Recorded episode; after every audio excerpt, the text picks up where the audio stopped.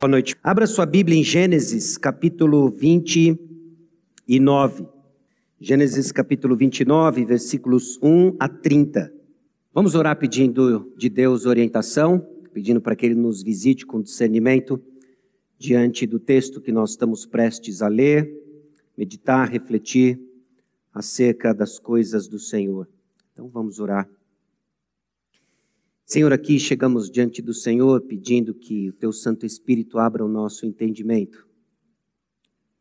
São muitos os ruídos. Por vezes é a confusão do pregador, às vezes são os ruídos da agitação de nossa semana, tribulações, ó Deus, que puxam nossa atenção, tentações, ó Deus, que por vezes nos jogam no tatame, num sentimento de fracasso. Mas a realidade é que Cristo Jesus é vitorioso. A realidade, ó Deus, é que Jesus Cristo está vivo. Então, tudo que nós experimentamos neste tempo, debaixo do sol, está nas tuas mãos poderosas, debaixo do teu soberano controle, sábio, amoroso. E aqui estamos diante da tua palavra. Prestes, ó Deus, a ouvir o que o Senhor tem a nos dizer Apesar, ó Deus, de todos esses ruídos, apesar das imperfeições dos interlocutores, o fato é que teu Santo Espírito usa a tua palavra e ela nunca volta vazia.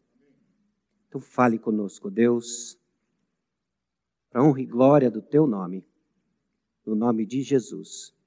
Amém. Irmãos, nós estamos caminhando numa série de, eh, baseada no livro de Gênesis. Nós começamos essa série o ano passado e estamos na segunda metade dela esse ano e se Deus assim permitir, iremos encerrar o ano que vem, 2023, com a narrativa de José.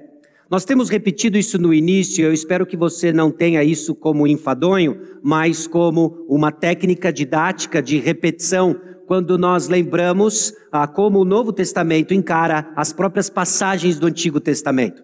É muito comum a tentação de olharmos para o Antigo Testamento e fazermos uma porção de aplicações morais, mas desprovidos da grande mensagem da Escritura, da grande mensagem da palavra de Deus. Então eu quero recordar você de que existem três propósitos, existem mais propósitos, mas temos focado em três propósitos para como nós olhamos, nos aproximamos das passagens do Antigo Testamento primeiro deles é que as passagens do Antigo Testamento, elas têm exemplos que nos exortam. Nós vamos sim ler histórias e temos lido histórias da narrativa, da interação dos patriarcas, da família dos patriarcas e sido exortados. Foram erros, foram alguns acertos pela fé e temos sido exortados pelas histórias que temos lido. Também é fato de que essas histórias foram deixadas e elas podem nos tornar sábios para a salvação em Jesus Cristo. É o que diz a palavra de Deus em 2 Timóteo, capítulo 3, versículos 14 e 15. A expectativa do apóstolo Paulo, debaixo da orientação do Espírito Santo, era que ao lermos as passagens do Antigo Testamento, fôssemos informados, equipados e nos tornarmos sábios para a salvação em Cristo Jesus. Essa então é uma expectativa que nós podemos nutrir e nos aproximarmos às narrativas do Antigo Testamento, sabendo que elas vão produzir esses efeitos no nosso coração. Ela vai nos tornar sábios para salvação em Cristo Jesus.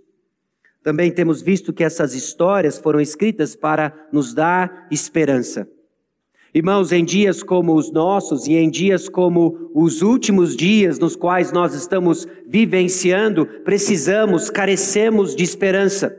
E a nossa esperança não é a possibilidade de algo acontecer, mas é a certeza que temos e enquanto nós aguardamos, somos sustentados pelo Senhor. É isso que estudamos o Antigo Testamento hoje neste momento da história, deve produzir em nossos corações, deve nos exortar, nos apontar para Cristo Jesus, nos dar esperança. Então chegamos em Gênesis capítulo 29, versículos 1 a 30, para mais uma vez sermos exortados, sermos despertados para a salvação em Cristo Jesus e ganharmos esperança enquanto aguardamos nele. Bom, Gênesis capítulo 29 é o primeiro capítulo depois de Gênesis capítulo 28.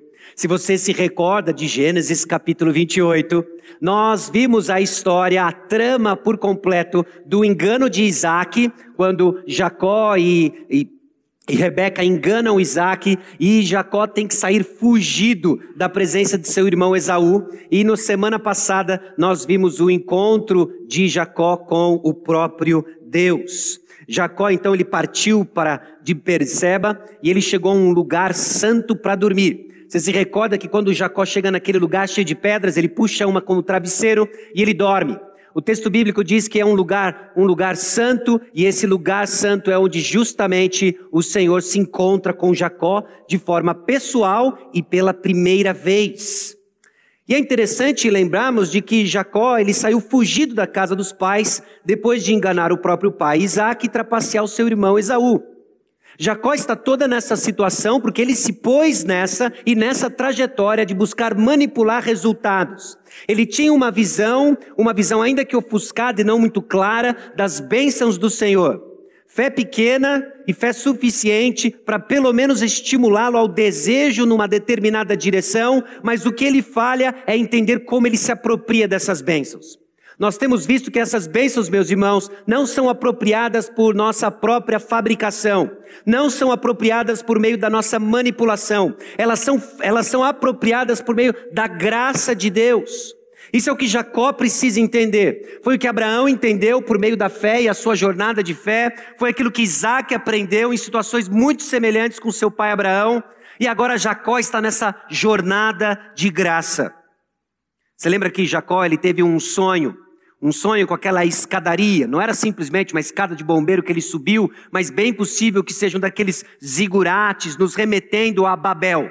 E aqui o que acontece é a reversão de Babel. Se Babel era aquela tentativa do homem de buscar o Senhor, o que nós temos aqui no sonho de Jacó é o Senhor vindo ao encontro de Jacó.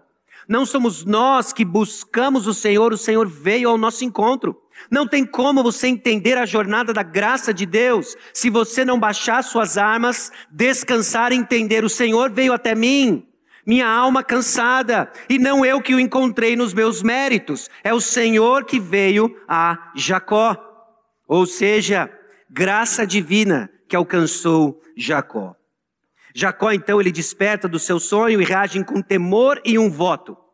É a primeira vez em que Jacó toma a iniciativa de responder a uma ação divina. Jacó, que provavelmente ouviu as histórias de seu avô Abraão, de que testemunhou muitas coisas que se passaram na vida de seu pai Isaac, ouviu as histórias de seu pai Isaac, vivenciou algumas coisas e agora é o seu primeiro encontro com o próprio Deus. O Deus de Abraão, de Isaac, ponto final. Será esse o Deus também de Jacó?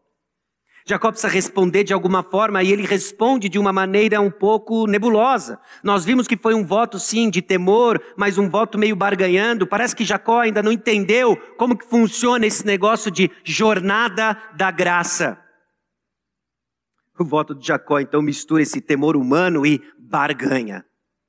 Uma resposta apropriada diante da santidade de Deus, mas ele ainda é misturando elementos da bênção com a sua vontade de manipular os resultados. Olha, se o Senhor fizer, então o Senhor será o meu Deus. Irmãos, muitos de nós estão nesse estágio. Estão no estágio de entender alguns aspectos da bênção de Deus e jogar um certo jogo em que você quer controlar os resultados de Deus sobre sua vida. Não é à toa que há cansaço e não é à toa que há confusão. O que nós vamos ver agora em Gênesis capítulo 29 é justamente essa jornada de Jacó, ainda não tão claro no seu relacionamento com Deus, ainda não tão claro na sua jornada de graça, ele ainda não entende quem ele é e ele ainda busca manipular resultados. Ele ainda busca manipular e omitir a ação de Deus. Ele quer a bênção de Deus, mas ele não entendeu que o ponto da bênção de Deus é o próprio Deus. O que Jacó quer é a bênção por si mesma. E a bênção por si mesma, meus irmãos, traz confusão, não traz clareza de pensamento e nos coloca nessa rota de manipulação. Jacó precisa entender essas coisas. Esse relacionamento com o Senhor ainda não é claro para Jacó. Jacó ainda vê o Senhor de maneira ofuscada, ele ainda caminha nas suas próprias forças, ele ainda não entendeu o que significa caminhar com fé baseado na graça de Deus. Jacó vai nos exortar, sua história nos exorta, nos alerta, nos aponta de que relacionamento com o Senhor é por causa da graça do Senhor Jesus Cristo, e é lá, meus irmãos, que está a nossa esperança. Não está em manipular resultados, não está em garantir resultados, ainda que eles sejam desejáveis e cara de bênção de Deus. É confiar única e exclusivamente de que Deus firma os nossos pés. Amém? Gênesis capítulo 29, versículos 1 a 30, o que nós vamos ver é que Jacó, caminho do Oriente, encontrou um poço no campo e rebanhos. Eu não sei como é que você faz e opera o seu estudo bíblico, mas aqui e ali eu me arrisco em, em rabiscar alguns termos para chamar a atenção, para me ajudar a visualizar o texto. E eu quero que você note e preste atenção à quantidade de vezes que rebanhos e ovelhas são mencionados no texto bíblico. Talvez para você simplesmente significa, na melhor das hipóteses, a possibilidade de churrasco e muito churrasco. Mas não é necessariamente assim que Jacó veria esses rebanhos e ovelhas. Lembre-se que Jacó é esse, esse, esse rapaz, esse jovem senhor, acho que esse cara, caminhando em busca da bênção. E bênção no seu contexto é riqueza, e riqueza traduzida por rebanhos. E agora tudo o que ele vê, e presta atenção o que Jacó vê. É interessante o direcionamento dos olhos de Jacó, o que ele está vendo. Ele vê rebanhos, ele vê Raquel e rebanhos, e ele viu Lia. Então presta atenção que Jacó está vendo, presta atenção que ele está reparando. Nos versículos 9 a 12, nós vemos esse encontro de Jacó com, Ra com Raquel e o rebanho de seu pai, e ele se revela a ela. Raquel sai correndo para contar para seu pai Labão, porque a última vez que alguém veio daquele canto, a última vez que um parente distante veio daquele canto, acabou em casamento. Lembra? A última vez que veio o servo de Abraão, com esse papinho, olha, meu, o, o seu parente está lá e ele está procurando uma esposa para Isaac, eis os presentes. Rebeca subiu no camelo e foi para Isaac. E agora vem Jacó com a mesma história. E Raquel deve ter ligado uma coisa com a outra. É isso. Aconteceu. E ela vai contar para Labão. Labão então recebe Jacó, que pede Raquel em casamento em troca de serviço, versículos 13 a 20. E Labão entrega ali em vez de Raquel, e Jacó se oferece a trabalhar mais sete anos. Foram no total 14 anos de trabalho. Vamos ao texto, Gênesis 29, versículos 1 a 30. Pôs-se Jacó a caminho e se foi à terra do povo do Oriente. Olhou e eis um poço no campo e três rebanhos de ovelhas, deitados junto dele, porque daquele poço davam de beber aos rebanhos. E havia grande pedra que tapava a boca do poço. Ajuntavam-se ali todos os rebanhos. Os pastores removiam a pedra da boca do poço, davam de beber às ovelhas e tornavam a colocá-la no seu devido lugar. Perguntou-lhe Jacó: Meus irmãos, de onde sois? Responderam: Somos de Arã. Perguntou-lhes: Conheceis a Labão, filho de Naor? Responderam: Conhecemos. Ele está bom? Perguntou ainda Jacó. Responderam: Está bom. Raquel, sua filha, vem vindo aí com as ovelhas. Então lhes disse: É ainda pleno dia, não é tempo de se recolherem os rebanhos Dai de beber às ovelhas e ide apacentá-las. Não o podemos, responderam eles, enquanto não se ajuntarem todos os rebanhos e seja removida a pedra da boca do poço e lhes demos de beber. Falava-lhes ainda quando chegou Raquel com as ovelhas de seu pai, porque era pastora. Tendo visto Jacó a Raquel, filha de Labão, irmão de sua mãe, e as ovelhas de Labão, chegou-se removeu a pedra da boca do poço e deu de beber ao rebanho de Labão, irmão de sua mãe. Feito isso, Jacó beijou a Raquel e, erguendo a voz, chorou. Então, contou Jacó a Raquel que ele era perante, parente de seu pai, pois era filho de Rebeca. Ela correu e o comunicou a seu pai. Tendo Labão ouvido as novas de Jacó, filho de sua irmã, correu-lhe ao encontro, abraçou-o, beijou-o e o levou para casa. E contou Jacó a Labão os acontecimentos de sua viagem. Disse-lhe Labão: De fato és meu osso e minha carne. E Jacó, pelo espaço de um mês, permaneceu com ele. Depois disse Labão a Jacó: Acaso, por seres meu parente, irás servir-me de graça? Dize-me, qual será o teu salário? Ora, Labão tinha duas filhas, Lia a mais velha e Raquel a mais moça. Lia tinha os olhos baços, porém Raquel era formosa de porte e de semblante. Jacó amava Raquel e disse: Sete anos te servirei por tua filha mais moça, Raquel. Respondeu Labão: Melhor é o que a dê em vez de dá-la a outro homem. Fica, pois, comigo. Assim, por amor a Raquel, serviu Jacó sete anos. E estes lhe pareceram como poucos dias, pelo muito que a amava. Disse Jacó a Labão: Dá-me minha mulher, pois já venceu o prazo, para que me case com ela.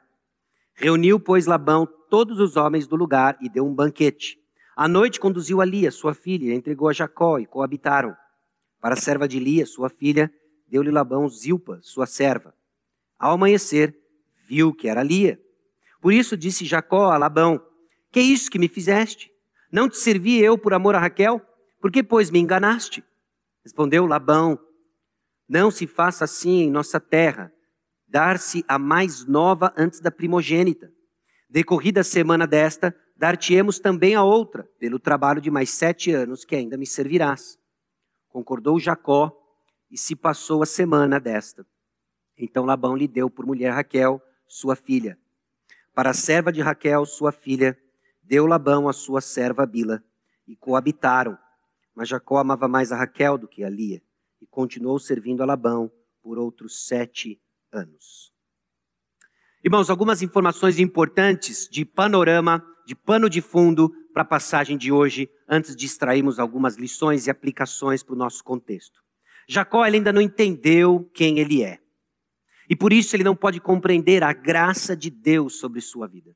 Você vai ter muita dificuldade de desfrutar e se apropriar da graça de Deus sem o reconhecimento de quem você é.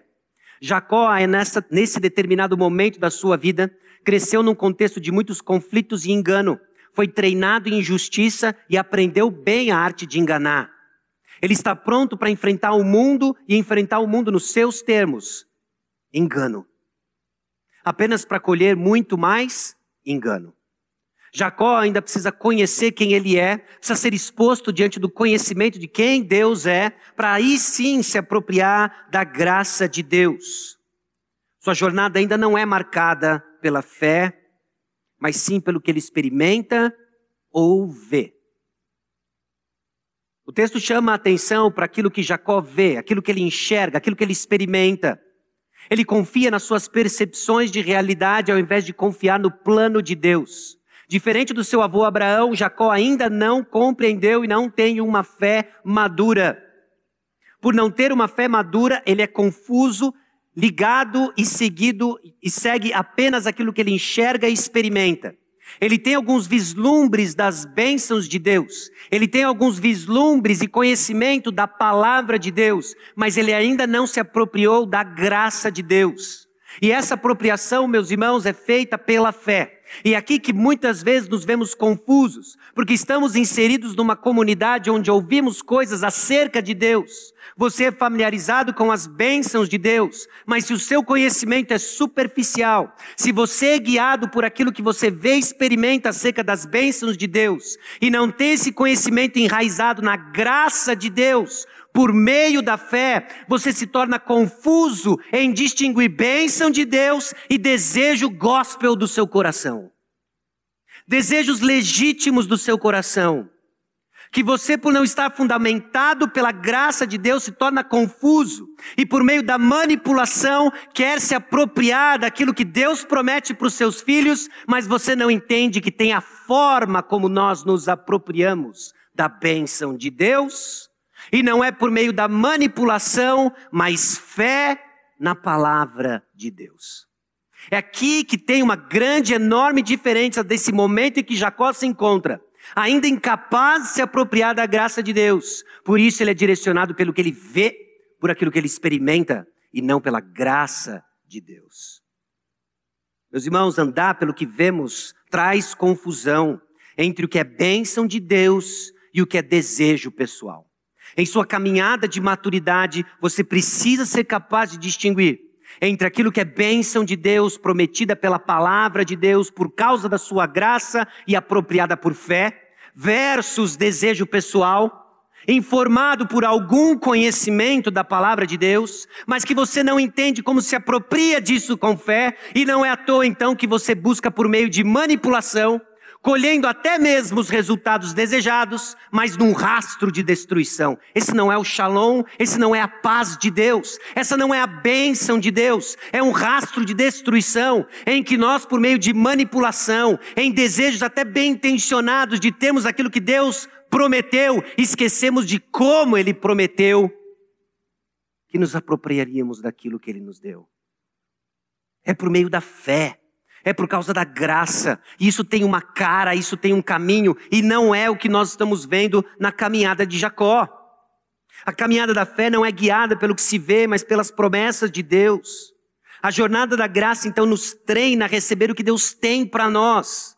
O que nós vamos extrair da jornada de Jacó é como Deus desmonta e nos desconstrói dessa confiança em nossas próprias percepções, para estarmos prontos a receber a graça de Deus, entendendo quem somos, miseráveis pecadores, alvos da graça de Deus, que é suficiente para firmar os nossos pés enquanto nos apropriamos daquele, daquilo que Ele nos prometeu. E nesse caminho não há cansaço, nesse caminho há tribulações, nesse caminho há provações, Nesse caminho existe uma exaustão de serviço, mas não é o cansaço da alma que Jacó experimenta, que aqueles que por meio da manipulação querem desejos gospel, mas não a bênção de Deus. Não é por meio da manipulação. É o perigo, meus irmãos, de buscarmos desejos pessoais disfarçados de bênção de Deus. E nós vamos ver três características disso. Vamos ver três características ilustradas na vida de Jacó. Jacó ilustra então alguém para nós que está sendo preparado para receber a graça de Deus. Aliás, ele já é alvo da graça de Deus, mas ele ainda não é capaz de receber com fé a graça de Deus. Para isso, ele precisa enxergar coisas diferentes, não apenas o que ele quer, mas quem ele é. Você vai ter muita dificuldade de se apropriar da graça de Deus com uma percepção equivocada sobre quem você é. Por isso nós vamos ver que é possível querer as coisas do Senhor, mas não o Senhor. Olha que assustador isso. É possível que você queira as coisas de Deus, mas não Deus. Isso é confusão. Nós vamos ver que é perigoso ver as coisas do Senhor e ignorá-lo. Nós constantemente somos testemunhas do agir do Senhor no nosso meio e é possível deixar de, de reconhecê-lo de ignorar o autor das coisas que acontecem ao nosso redor. Isso é perigoso. E vamos ver que longe do Senhor, estamos vulneráveis ao mundo. Estamos vulneráveis ao sistema do mundo. Então, primeiro ponto. É possível querer as coisas do Senhor, mas não o Senhor. O texto de hoje começa em Gênesis 29, mas ele é uma sequência de Gênesis 28. Gênesis 29 é o primeiro capítulo, depois de Gênesis 28. E ali em Gênesis 28, o Senhor promete no sonho algo a Jacó. A tua descendência será como o pó da terra, serão abençoadas todas as famílias da terra. Jacó fora informado das coisas que o Senhor o havia abençoado. Além de ter testemunhado e ouvido muito do agir do Senhor na vida de seu pai e do seu avô. Meus irmãos, é possível querer as coisas do Senhor, mas não o Senhor. E, e, e acontece quando sabemos sobre as coisas do Senhor. O que nós estamos vendo aqui não é uma questão de coisas que estão ameaçando, não são ameaças para aqueles que estão lá fora. São ameaças para aqueles que já foram submetidos, informados, iniciados na caminhada cristã. Estamos falando de tentações que estão ao nosso redor. Você que já tem um conhecimento sobre a vida cristã, você que já tem conhecimento sobre a caminhada com Cristo, o suficiente para desejar caminhar com Cristo. É aí que começa. É aí que você se torna vulnerável ao perigo de querer as coisas do Senhor, mas não o Senhor. De que é fácil, meus irmãos, nós entrarmos nessa onda de caminharmos juntos como igreja e nos apropriarmos das bênçãos de sermos essa comunidade e esquecemos do Senhor da comunidade. Essa ameaça está para aqueles que foram submetidos, informados das coisas do Senhor. Conhecer a Deus não é o mesmo que ter as respostas certas. Isso é assustador. Logo cedo em nossa caminhada cristã, nós somos submetidos a discipulados, nós somos informados acerca das coisas do Senhor, aprendemos as respostas certas, mas quão assustador é responder todas as perguntas da vida cristã com a resposta certa e com o coração errado. É aí que a coisa pega. Pega quando nós queremos a bênção de Deus, mas não o Senhor. Pega quando nós somos informados das respostas certas, mas não conhecemos o Senhor das respostas. Conhecer a Deus não é o mesmo que ter as respostas certas.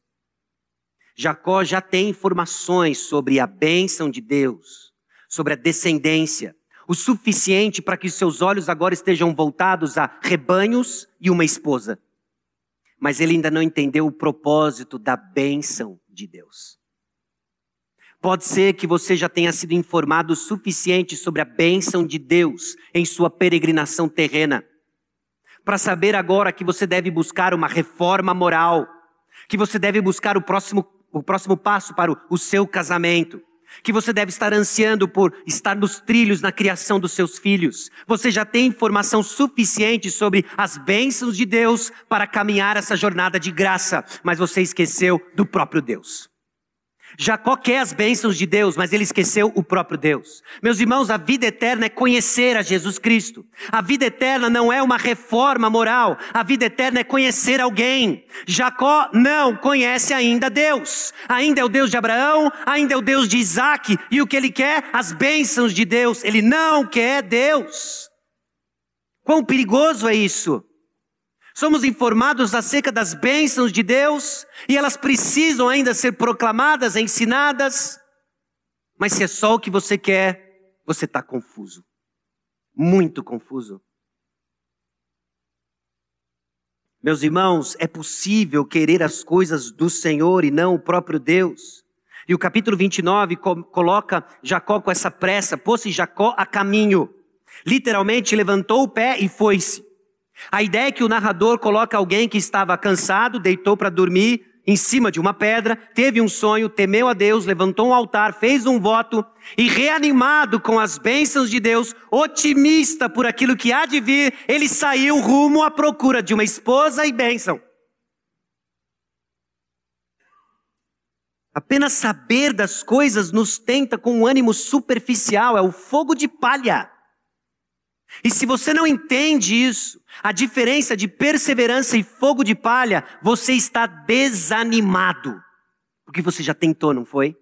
Quantas e quantas vezes você já não se pôs-se de pé e seguiu a caminho? Agora vai! Agora vai! Li mais um livro, fui exortado, tive uma conversa, fui encorajado. Agora vai! E quarta-feira não foi mais. Sabe por que não foi mais? Porque apenas saber das coisas nos dá um ânimo superficial. Não é a perseverança que a graça de Deus turbina o coração dos seus filhos. Sabemos coisas, mas elas ainda não encontraram raiz no nosso coração, porque não fazemos uma distinção entre conhecer as coisas de Deus e conhecer a Deus. Nossa oração, meus irmãos, deve ser: eu quero conhecer mais a Deus. Foge desse lugar de querer viver a vida de Deus sem conhecer a Deus. É o que Jacó está querendo. Agora os seus olhos estão voltados para duas coisas: ovelha e esposa. Mas ele não entende a razão dessas coisas. E por não entender a razão de ter a bênção de Deus, ele se torna extremamente vulnerável ao engano do mundo. É assim que eu e você operamos sem entender a razão porque nós queremos as coisas de Deus para ser bênção onde Deus nos coloca, ficamos vulneráveis e qualquer coisa que promete entregar o que eu desejo, vale. E aí ficamos vulneráveis ao sistema do mundo e pagamos o preço que o mundo paga por estar longe dos caminhos do Senhor. Saber das coisas do Senhor, então, é insuficiente para uma fé profunda e madura. Não é menos do que isso. Nós precisamos ser informados das coisas do Senhor, mas não é só isso. Não se trata de um curso que nós ingressamos ao aceitar Jesus no coração, nos arrependemos dos nossos pecados, entramos em cristianismo 101, vamos para 102, depois vamos para o 201, 202, e assim nos formamos num conhecimento completo de quem Deus é. Porque a nossa jornada é conhecer a Jesus Cristo, o Deus eterno. Quanto tempo demora? A eternidade. Essa é a jornada. Essa é a jornada. Jacó sabe de algumas coisas e tudo isso é fogo de palha. Ele se levanta animado. Deus está comigo. Deus vai me dar bênção. Deus vai me dar uma esposa, uma descendência. Agora vai. Perdeu Esaú. Jacó tem um caminho difícil pela frente. Ele entendeu que o ponto é conhecer a Deus. O seu avô foi chamado amigo de Deus. E foi isso que norteou Abraão seus últimos anos de vida, a passos maduros de fé e abandonar manipulação, jeitinhos para se apropriar das promessas de Deus. Foi conhecer a Deus. Informação pode levar você a alguns pequenos passos, mas é a transformação que irá levar você adiante. É um coração entregue ao Senhor. E Deus tem uma forma de lidar com cada um de nós em que Aqui e ali ele nos coloca em situações onde você tem o Senhor e mais nada. E quando assim o Senhor nos coloca, curve-se diante dele.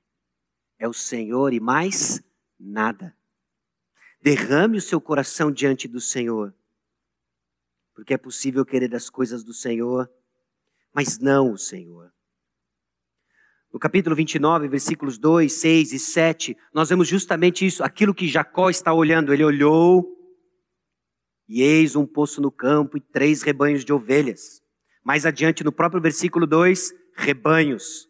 No versículo 6 e 7, aí vem Raquel com as ovelhas, os rebanhos. E depois ele olha Raquel e as ovelhas. Meus irmãos, o que nós vemos está ligado com o que nós queremos. Algo te chamou a atenção quando você primeiro entrou por aquela porta? Algo lhe chama a atenção conforme você desenvolve relacionamento entre os irmãos? E aquilo que você repara, aquilo que você nota, está intimamente ligado com o que você quer. É básico isso. Desde coisas triviais. Quando as crianças vêm e elas se reúnem aqui, o que elas vão dizer sobre a nossa propriedade? Puxa, tem um campo para correr. Talvez você esteja aqui, já visitante frequente, e sequer sabe que tem um campo de futebol ali. Puxa, que distração. Ah, é um campo, você quer estacionamento. Porque aquilo que você quer, ao entrar numa propriedade, é diferente do que uma criança quer ao entrar numa propriedade. São exemplos triviais, não estou emitindo juízo, nenhum juízo de valor. Apenas dizendo que a nossa atenção está voltada para aquilo que nós queremos. E agora Jacó, o que, que ele quer? Ele quer a bênção, isso já é bem claro. É bem claro na sua interação com sua mãe na tenda, os planos que eles tiveram para enganar o seu pai. O que, que ele quer? Ele quer a bênção. E a bênção é traduzida em rebanhos e uma esposa. E o que ele está procurando agora? Rebanhos de esposa. O que ele repara? Rebanhos de esposa. Ele chega no poço e o que ele vê? Rebanhos. É aqui, esse, esse lugar é, esse lugar é quente. Está ficando quente, Senhor tem ovelhas, é aqui. Lá está vindo Raquel, a família de Labão. Presta atenção. O que você vê está ligado com o que você quer. Queremos o que as bênçãos podem fazer por nós: segurança, reconhecimento, conforto e etc. Nada de errado em usufruir daquilo que Deus lhe abençoa, e bênçãos legítimas, mas se é a busca da bênção pela bênção, você tem que se perguntar se você busca o Senhor ou a si mesmo. Confortado, seguro, entretido. Há uma enorme diferença. E o que é curioso é que externamente parece a mesma coisa. E o problema de correr atrás das bênçãos é que não olhamos para o doador das bênçãos. E aí derrapamos num coração ingrato, derrapamos num coração murmurador, porque é incapaz de enxergar o doador das bênçãos. Sabe por que você não enxerga o doador das bênçãos nessa comunidade abençoada? Porque você não está o procurando. Você quer a bênção da comunidade. Quando o seu coração estiver voltado a procurar o doador das bênçãos, é só o que você vai enxergar aqui. Porque ele está aqui. O que você quer? O que você vê? Rebanhos, rebanhos, rebanhos, a expectativa de uma esposa, no caso de Jacó? O que você está buscando do Senhor acima do próprio Senhor? Meus irmãos, é perigoso ver as coisas do Senhor e ignorá-lo.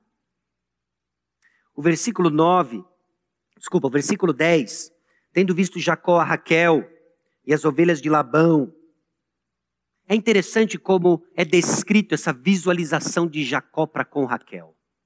O texto mais adiante diz justamente de que Raquel era muito formosa.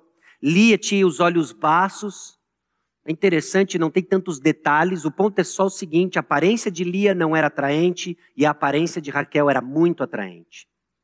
Mas Raquel não é apenas descrita no versículo 10 como uma moça atraente, como uma mulher atraente. Raquel é descrita como uma mulher atraente com ovelhas. Ok?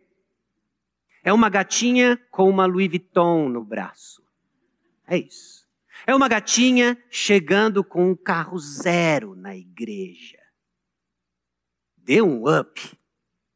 E uniu duas coisas que Jacó quer. O que, que ele quer? Ele quer a bênção e ele quer uma esposa. É isso que ele está vendo. Você vai ver o que você quer. Abre parênteses aqui, uma aplicação para você, jovem, jovem solteiro. O que lhe chama atenção num possível candidato, candidata, mostra muito o que você quer. Há sim um espaço e Deus criou os crushes, não é? Deus criou o crush. Deus nos fez crushers e crusheados. Mas é um enorme problema se tudo que você enxerga é o seu crush. Você vai ter que ver além. Porque enganosa é a graça e a formosura, mas a mulher que teme ao Senhor, essa será louvada.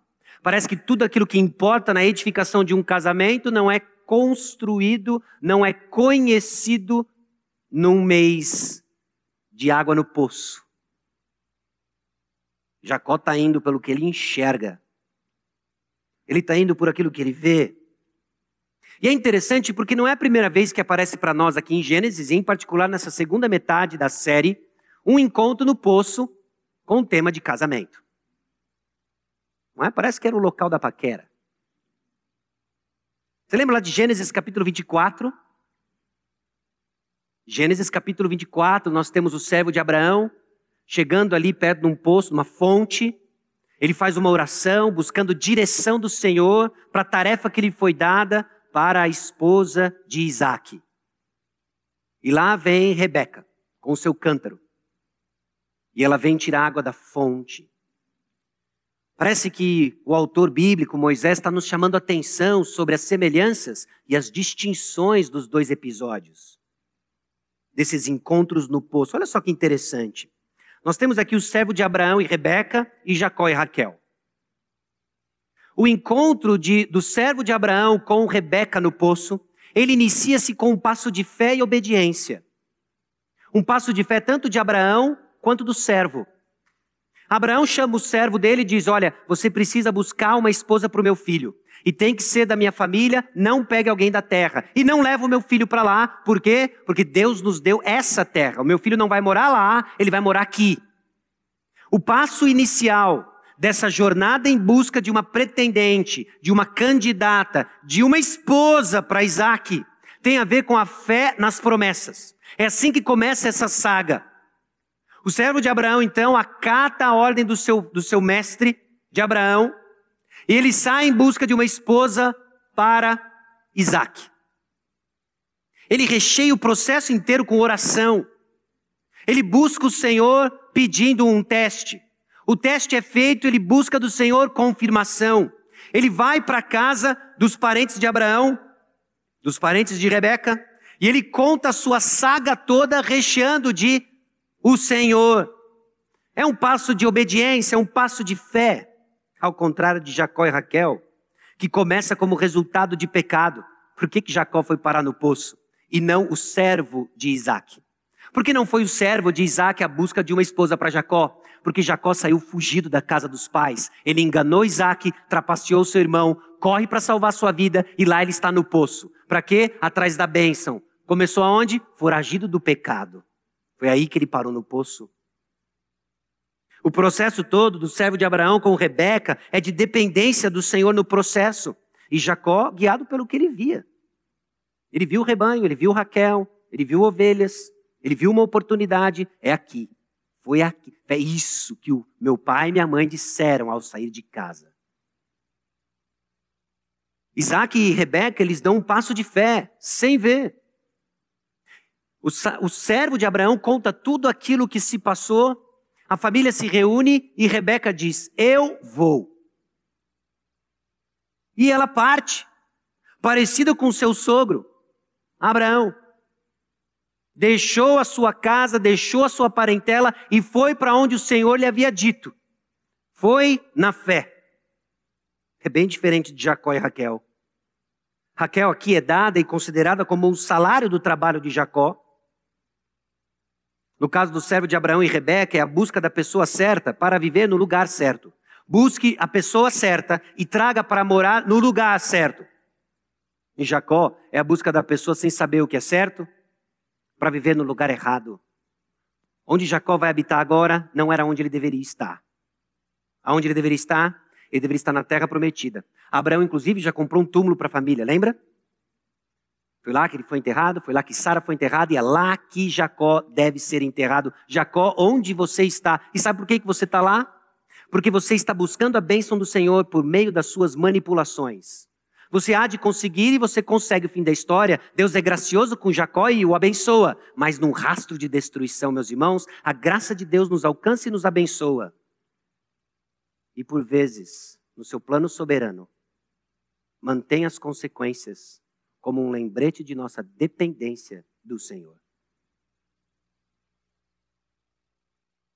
É perigoso ver as coisas do Senhor e ignorá-lo. Essa familiaridade com as coisas do Senhor não é igual a ter comunhão com Ele. Jacó era bem familiarizado com as coisas, teve agora o um encontro com o próprio Deus, e nada disso significa que ele tem comunhão com Ele. Preste atenção conforme nós navegamos na série, no entendimento desse personagem tão nós, não é? Tão parecido conosco. O que, é essa comunhão com Deus? Familiaridade com as coisas do Senhor, então, não é igual ter comunhão com Ele. E nós vemos isso quando lidamos com as coisas do Senhor sem consultar ao Senhor. Jacó tem informações sobre a bênção de Deus e como ele segue agora ah, Deus já disse, agora é como eu quiser então. O que eu ver e quiser, eu pego, me aproprio. Perigoso você estar caminhando com as coisas do Senhor e ignorá-lo. Nós ignoramos o Senhor quando não consultamos o Senhor. E essa consulta, meus irmãos, é uma vida de oração.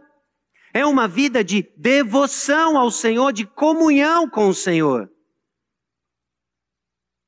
Somos abençoados? Única e exclusivamente por causa da misericórdia de Deus. Mas não é à toa que colhemos confusão, não há comunhão com o Senhor. Jacó sai e o que ele vê, ele quer. Você vê, ao contrário do servo de Abraão, não existe oração, não existe invocar o nome do Senhor. Existe alguém lá atrás que, quando recebeu o sonho e a revelação, disse: Olha, se o Senhor fizer isso mesmo, aí sim o Senhor vai ser o meu Deus.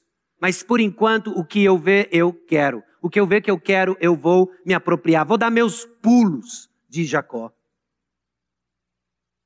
Também é visto quando nós tratamos as coisas do Senhor da forma como o mundo trata as suas coisas. Jacó agora vai tratar, se apropriar das bênçãos de Deus, como o mundo trata as coisas do próprio mundo.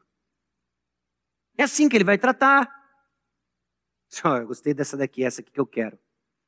Eu quero Raquel. E vou trabalhar sete anos por ela. Tá bom para você? Sete anos. Ele trabalha sete anos. Trabalha sete anos sem consultar o Senhor. Trabalha sete anos porque ele achou que é assim que ele consegue as bênçãos do Senhor. Trabalha sete anos porque ele acha que agora ele vai conquistar as bênçãos de Deus na sua própria força e sabedoria. Ele não enxerga o agir do Senhor, ele não enxerga tudo o que está acontecendo ao seu redor. Parece que Jacó vive como um órfão espiritual, mesmo tendo um pai que cuida. Nós ignoramos o Senhor quando não o reconhecemos por falta de comunhão, vivendo como se fôssemos órfãos do nosso Pai Celestial. Você não é órfão do Pai Celestial. Nós temos um Pai Celestial do qual nada na criação pode separar-nos. E mesmo assim, vivemos na prática como se fôssemos órfãos, confiando na capacidade própria de alcançar as coisas que queremos. Você não tem a capacidade de ser o marido ou a esposa que Deus quer que você seja. Você não tem a capacidade de ser os pais, o pai, a mãe que seus filhos precisam. Você não tem a capacidade de ser o irmão em Cristo que irá abençoar a Igreja Batista Maranata. Por isso, nós nos aproximamos do nosso Pai Celestial, não como órfãos, mas como filhos. Dizemos, Senhor, somos dependentes do Senhor. O Senhor já prometeu nos abençoar. Então nós vamos andar no caminho da bênção que o Senhor nos deu. Nós vamos andar nos apropriando pela fé com graça, não buscando com nossas manipulações e esquemas nos apropriar daquilo que o Senhor prometeu ou daquilo que entendemos que é bênção espiritual. É perigoso ver as coisas do Senhor e ignorá-lo. Os versículos 10 e 11 têm uma, um detalhe um tanto quanto interessante, porque quando, quando Jacó chega perto daquele poço e ele começa a interagir com aqueles pastores que estão lá, eles mencionam a existência de uma grande pedra. E parece que o esquema era o seguinte: os pastores se reuniam e quando já tinha um número, um certo número de pastores, eles se juntavam para remover a grande pedra e aí sim dar de beber para as ovelhas. Jacó fica olhando aquela grande pedra. E ele começa a interagir com aqueles outros pastores e aí, vocês conhecem Labão? Conhecemos. Labão tá bom? Tá bom. Ó, oh, Raquel tá vindo aí com as ovelhas. E ele começa a ver Raquel vindo com as ovelhas. Aquele cabelo esvoaçante. Aquelas ovelhas vindo. Consegue ouvir o barulho da Ferrari? E ele olha para ela e fala assim: é ela. E ele fala: chega mais. Dê de beber as ovelhas.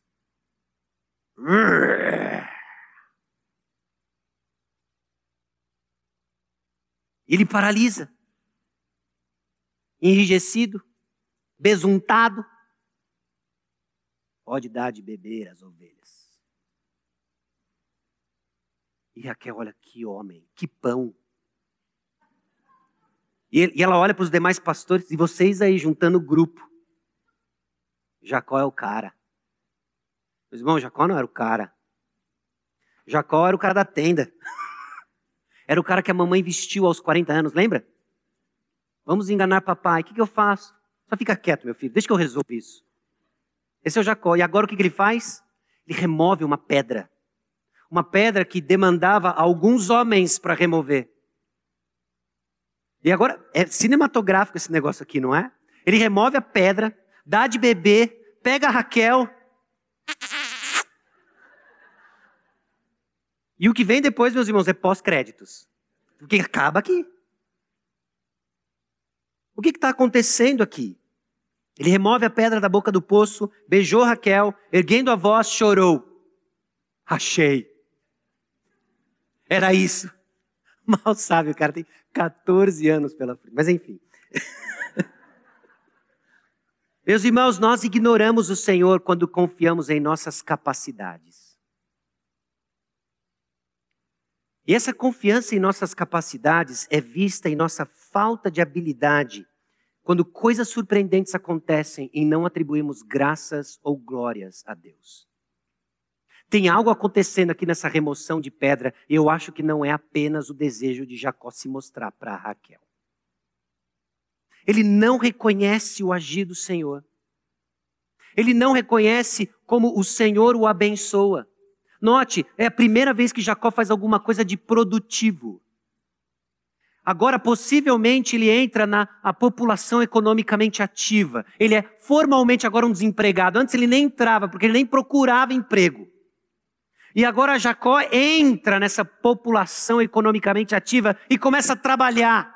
E nada como um incentivo, chamada Raquel, para que ele remova a pedra. Coisas surpreendentes acontecem. Ele não glorifica e não dá graças a Deus.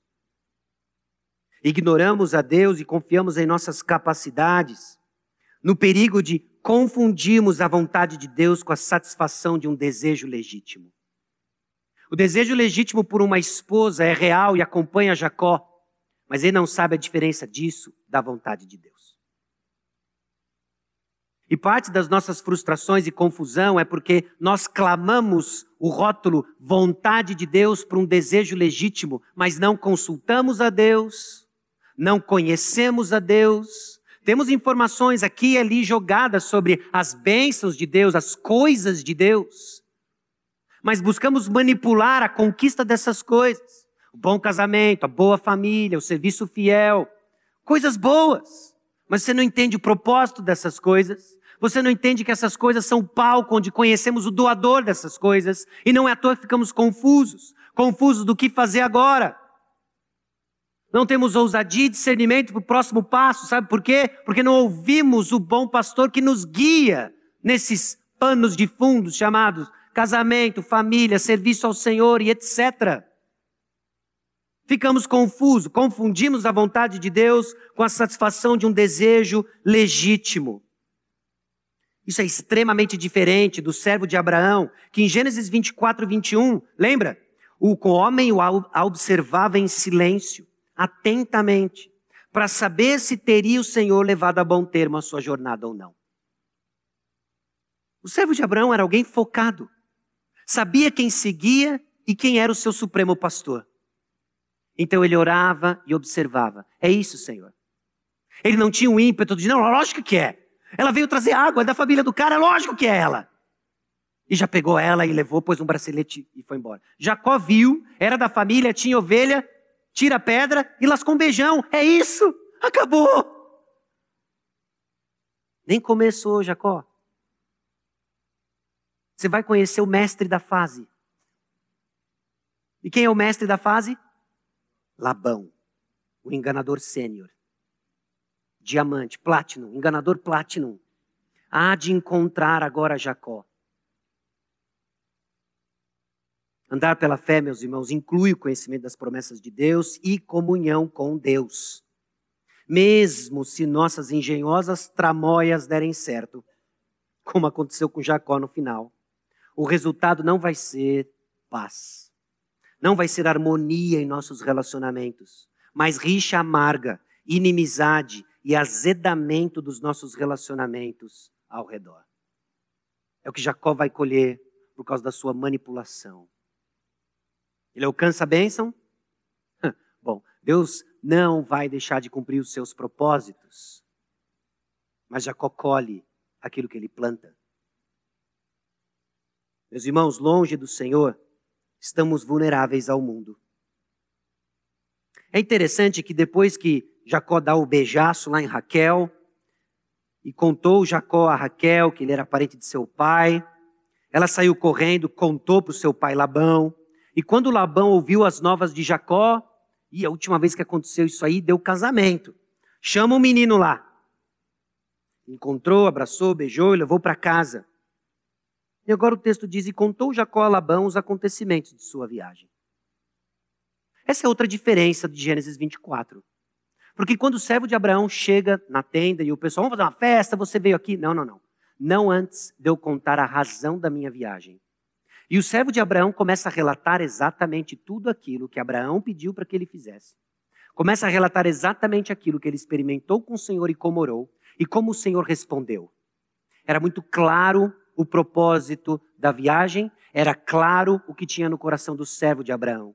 E aqui nós não sabemos o que Jacó contou para Labão, não sabemos se ele contou o que ele viu, não sabemos o que ele contou, o que ele sonhou, apenas os acontecimentos de sua viagem.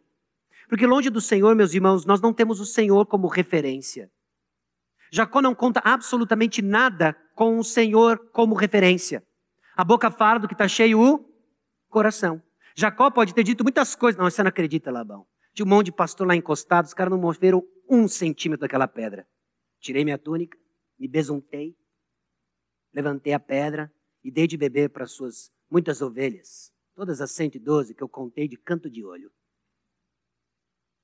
É bem provável de que Jacó contou tudo o que aconteceu sem referência ao Senhor. É interessante como a narrativa inclui coisas para nossa atenção e tira coisas para nossa atenção. Não importava como Jacó reportou os detalhes, mas importa que não havia o Senhor. Longe do Senhor, nós não temos o Senhor como referência. Estamos então vulneráveis ao mundo. Os ruídos do mundo são altos, meus irmãos, são muito altos, nos trazem confusão. E se o Senhor não é a referência de como você conta a sua história e se entende na sua história, você vai ficar confuso. Nos vemos então como vítimas das consequências de nosso passado. Passa-se um mês e está lá Jacó, na casa de Labão, de férias. Foi muito difícil essa jornada. Não tinha nem onde dormir, pus a cabeça numa pedra, saí corrido. Meu pai só deu lá uma bênção e a bênção na mochila que era boa, nada. Foi muito difícil. Quando não temos o Senhor como referência, o nosso passado se torna o palco do nosso vitimismo e não onde o Senhor nos tem ensinado a depender dele. São quando as histórias difíceis, as provações se tornam a murmuração do nosso coração e não o palco onde Deus está forjando um coração que o ama, dependente dele. Nos vemos então como vítimas das consequências de nosso passado. Jacó, se é Raquel e é Raquel que você quer, clame-a por esposa, com fé nos planos do Senhor e volte para casa. Eu não, Esaú está lá me esperando. Jacó se colocou como vítima agora do seu passado não resolvido. Essa falta de percepção do Senhor compromete então o seu entendimento do que está acontecendo. Ele não enxerga de que agora ele está dando passos para ficar numa situação de extremo perigo. Ele está fora da terra prometida. Ele agora está vulnerável ao mestre da fase, Labão. Ele não entendeu de que ele não devia estar lá. Ele não entendeu que esse mês na casa de Labão pode ser perigoso. Ele não entendeu que esse mês vai virar pelo menos 14 anos. Longe do Senhor, estamos vulneráveis ao mundo. O texto diz nos versículos 15 e 18: Diz-me, qual será o seu salário? Sete anos te servirei por tua filha mais moça. Sem o Senhor como referência, vivemos como vive o mundo. Jacó quer Raquel e irá agir com sua própria sabedoria, não pela fé.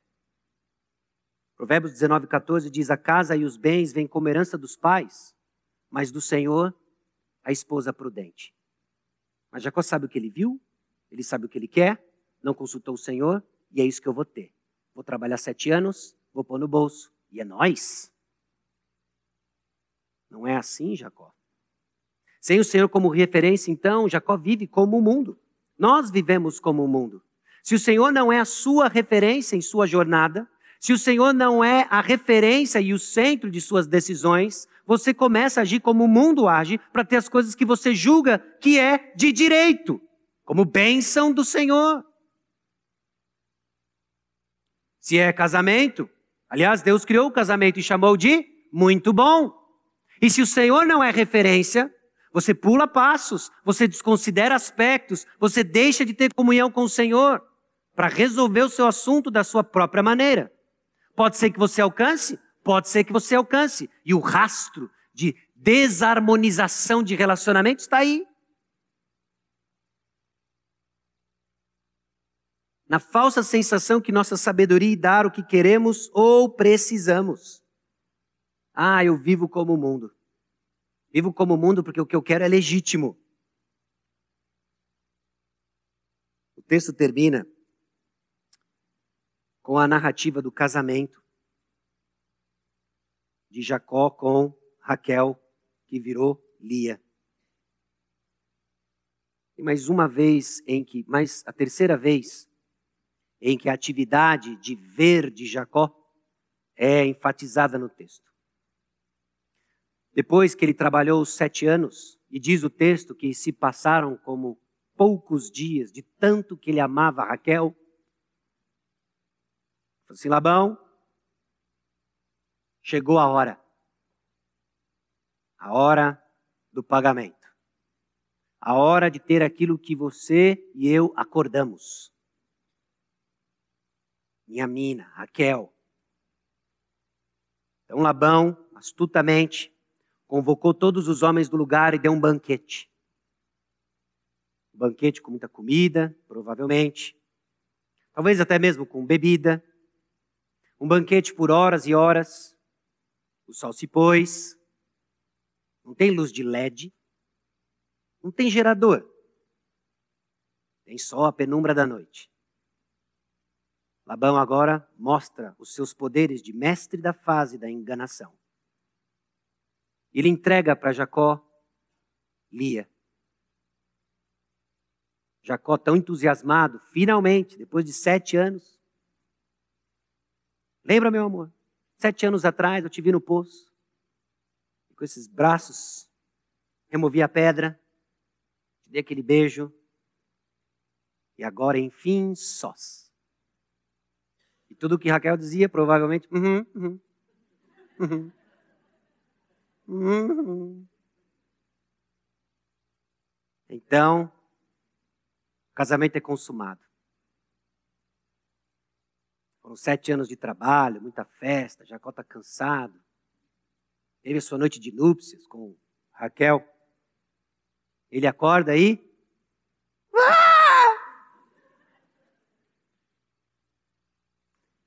Meus irmãos, tem um toque de humor da forma como nós estamos colocando, mas eu vou dizer, não foi nem um pouco engraçado para Lia. Isso marcou profundamente a história e o personagem introduzido aqui para nós, Lia. Jacó levanta, descabelado ainda, procura Labão. O que foi que você fez? É que a gente não prefere o mais moço antes do mais velho. Hum. Você lembra do bumerangue? Você lembra do bumerangue? Dois capítulos atrás, Jacó jogou o bumerangue. Acabou de voltar na testa. Voltou na testa. É bem possível que ele olhou aquilo e falou assim: É verdade, eu nunca ouvi falar de algo assim. Você fez isso. Você enganou seu pai, você trapaceou seu irmão. E agora vem o enganador da fase te exortar. O mundo vem e dá exatamente aquilo que você plantou. Longe do Senhor, nós colhemos o que nós plantamos. Ao amanhecer, ele viu que era ali, meus irmãos, no mundo colhemos o que o mundo entrega. Viver esse sistema do mundo, viver de acordo com o que o mundo pensa e faz, você vai ter o que o mundo entrega. No mundo, nós somos enganados por nossas percepções. Jacó era conduzido pelo que ele via. Viu o rebanho, viu Raquel e acordou com Lia. Ele era conduzido pelo que ele via. Viu errado. Viu errado. No mundo nós somos enganados por nossas percepções. Longe do Senhor, somos enganados. Não confie no que você vê. Não confie em suas percepções. É hora de nos submetermos à palavra do Senhor, juntos em comunhão com Ele, observarmos o que o Senhor nos ensina e darmos passos de obediência. E muitas vezes parece que não faz sentido, muitas vezes parece que não tem sentido algum, mas é onde o Senhor firma os nossos pés. É onde as coisas começam a fazer sentido, porque tem o Senhor como referência. Jacó abriu os olhos, viu Lia e não sabia o que fazer, a não ser recorrer a Labão. Lógico que ele tinha que recorrer a Labão. Porque ele achava que Labão quer dar para ele uma esposa. Mas é para Labão que ele devia recorrer? Não, em primeiro lugar ele tinha que recorrer a quem? Ao Senhor. E se ele amanhecesse e visse outra coisa, para quem ele ia? Ao Senhor. Mas não foi para o Senhor que ele recorreu, então não é para o Senhor que ele busca refúgio. É para quem? Labão. No mundo, As consequências expõem nosso pecado. Não se faz assim nossa terra. Pequeno gafanhoto Jacó, estagiário Jacó, dar-se a mais nova antes da primogênita, não existe. Você deveria saber isso. Ficou aí contando vantagem sete anos. Não sei se foi o caso. Naquelas reuniões, no lanche da tarde, é porque eu enganei meu irmão, parabéns, aquela história e tal. Mas não funciona assim, Jacó. No mundo, as consequências vão expor nosso pecado. Aquilo que permanece velado por tanto tempo é trazido à luz pelas consequências do nosso pecado. Tem várias formas de aprendermos, meus irmãos. Por isso que Provérbios descreve para nós de que o sábio aprende ouvindo. Ouça, aprenda. Mas tem aqueles que resolvem não ouvir e vão aprender como? Com as consequências do seu pecado. As consequências expõem o nosso pecado. E conseguir o que queremos pode ter um custo alto se for do jeito que queremos. Bom, Jacó concordou com o plano de Labão. Dessa vez, o pagamento era antecipado. Depois de uma semana, ele teria Raquel. Teve o que queria. Mas o rasto foi um custo muito alto. Trabalhou mais sete anos para Labão por causa de Raquel. Tem algumas lições gerais que nós enxergamos aqui. O que vemos, meus irmãos, está intimamente ligado com o que é importante para nós. O que você tem enxergado? O que você vê da percepção do mundo ao seu redor? Como você tem interpretado suas circunstâncias? Isso mostra muito do que é importante para você, do que você quer. Existe o risco de queremos as coisas de Deus e não o próprio Deus. Talvez parte das aflições que hoje você tem experimentado são as privações de coisas legítimas, mas que você tem colocado acima do próprio Deus. O que colhemos então? Cansaço, confusão. Manipulação pode sim lhe dar o que quer, mas não será como Deus quer. Jacó recebeu uma esposa. Jacó, na sua manipulação, acabou com quatro na sua tenda: Lia, Raquel e as servas Zilpa e Bila. Nós enxergamos em Jacó que o perdão não tira a possibilidade das consequências nos encontrar. Isso deve nutrir em nós um santo temor. Deus perdoa? Perdoa. Deus nos limpa e purifica? Purifica. Ele pode absolver consequências? Pode, mas nem sempre o faz. E quando não o faz, nós sabemos que as consequências estão dentro do bom plano de Deus em favor do seu povo. Então não importa onde você esteja, em que momento dessa equação. Se antes e talvez planejando manipular para ter algo, considere isso. Deus perdoa, mas existem consequências. Recue, tema o Senhor, o reconheça e tenha muita calma nessa hora. Pode ser que a lambança já tenha sido feita e você consegue olhar para as consequências de uma forma muito nítida e reconhecê-las. Entenda, nenhuma delas foge do bom propósito que Deus tem para os seus filhos. E Ele há de transformar o mal em bem. Andar pelo que vemos, meus irmãos, traz confusão entre o que é bênção de Deus e o que é desejo pessoal. Deus continua encontrando os seus filhos. Deus continua encontrando os seus filhos em várias situações. Vamos chamá-las aqui de poço. Não é? O poço. Não estou falando do profundo poço do pecado. O poço. O poço onde o servo de Abraão encontrou com Rebeca. O poço onde Jacó encontrou Raquel o posto onde Jesus encontrou a mulher samaritana. Nesse poço, em João capítulo 4, versículos 1 a 30, enquanto hoje nós fomos alertados de que é possível querer as coisas do Senhor, mas não o Senhor, sabe como Jesus se apresenta para a mulher no poço? A mulher samaritana se apresenta como o que realmente se precisa. Você veio aqui buscar água, né? Mas se você tomar da água viva, você nunca mais vai ter sede.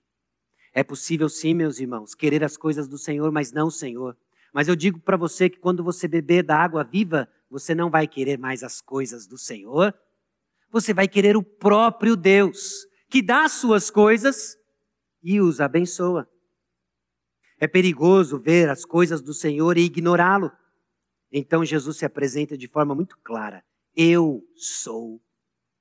A mulher samaritana ficou tão confusa ali, não é? Olha, quem, onde nós vamos adorar? Porque dizem de que quando vier o Messias e etc, etc, Jesus diz para ela: Eu sou.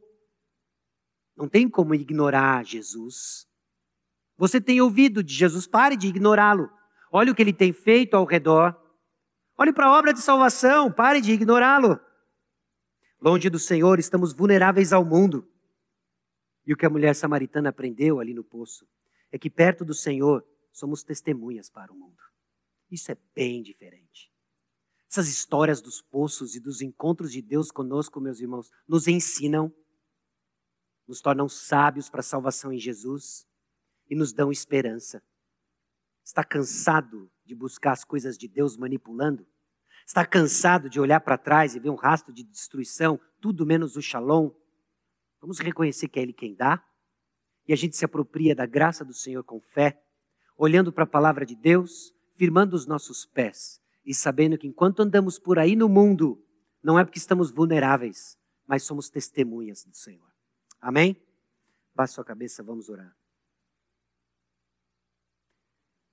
Senhor, nosso Deus e Pai, aqui chegamos diante do Senhor, aqui chegamos diante do Senhor, encontrados pela Tua palavra, confessando a Deus de que, bem intencionados e motivados por obedecer ao Senhor, servir ao Senhor, esquecemos do Senhor. Abra, Deus, nosso entendimento, abra o nosso coração para mais uma vez vislumbrarmos como o Senhor é melhor.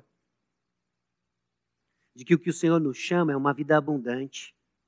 Uma vida abundante que, apesar das provações e privações, o Senhor é suficiente.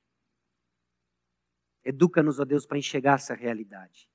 Realidade, ó Deus, que não pode ser fabricada com as nossas forças, mas é produto da tua graça, para glorificarmos ao Senhor. Em nome de Jesus que nós oramos. Amém.